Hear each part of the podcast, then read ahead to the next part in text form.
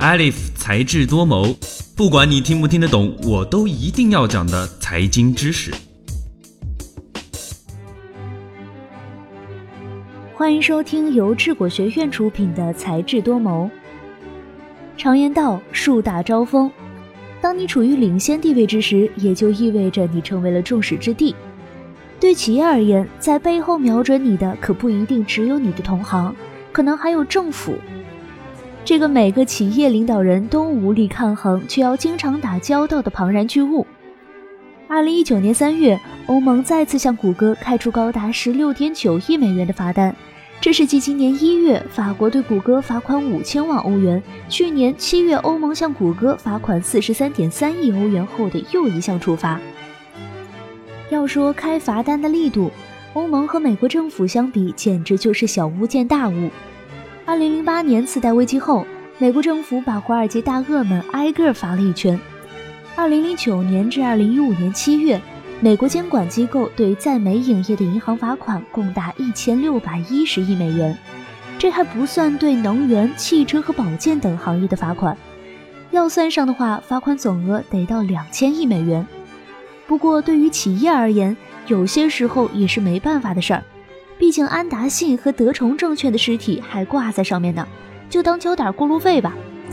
对于每天的流水都是天文数字的大企业来说，美国政府想要从你身上找点不干净的东西，简直不要太容易。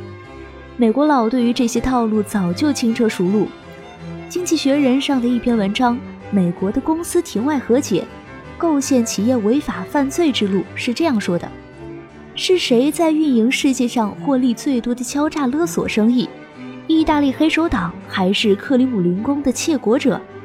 如果你是一个大企业，所有这些家伙都不如美国监管体系贪得无厌。他们的套路很简单：找到一家可能有或者可能没有不当行为的企业，威胁其管理层，让其公司无法经营，最好服以刑事指控。强迫这家公司用股东的钱交付巨额罚款，以达成旨在最终撤销这些指控的秘密庭外和解，没人知道和解的细节，然后再寻找下一个目标。对于在美经营的企业来说，美国政府手里握着两把刀，一把叫做暂缓起诉协议 （DPN），一把叫做不起诉协议 （NPA）。美国的刑事诉讼制度赋予了执法者极大的自由裁量权，换句话说，就是在执法过程中，美国政府既可以是法官，也可以是陪审团。这么和谐的事儿，当然不能让大众看见。这个时候，这两个协议就派上用场了。简单来说，美国对企业开出罚单，并将其告上法庭，然后跟企业私下谈和解。你要是还想在我这儿干，那你就把钱给我交了。你要是交了，得我撤诉。以 DPA 和 NPA 了结的案件，往往在司法审判的过程中全程不透明，给予了双方很大的操作和谈判空间。当然，也有人问，要是企业老板是个铁头娃，死不认账怎么办？喏，安达信就是。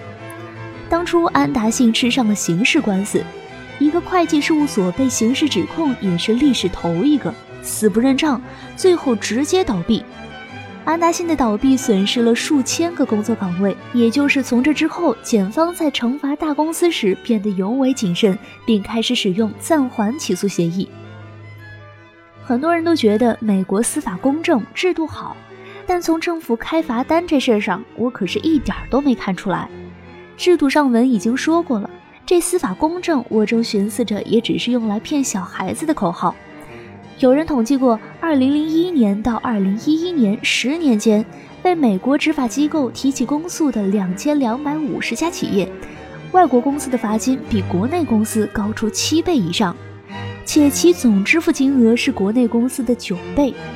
这个倾向实在是让人无法忽视，发人深思。在实际情况中，一旦监管部门咬定你了，你唯一能做的就是投降，乖乖交罚金。有的时候，双方僵持不下的真正原因，已经不是企业是否违法，或者程序是否干净透明，而是罚金没谈拢。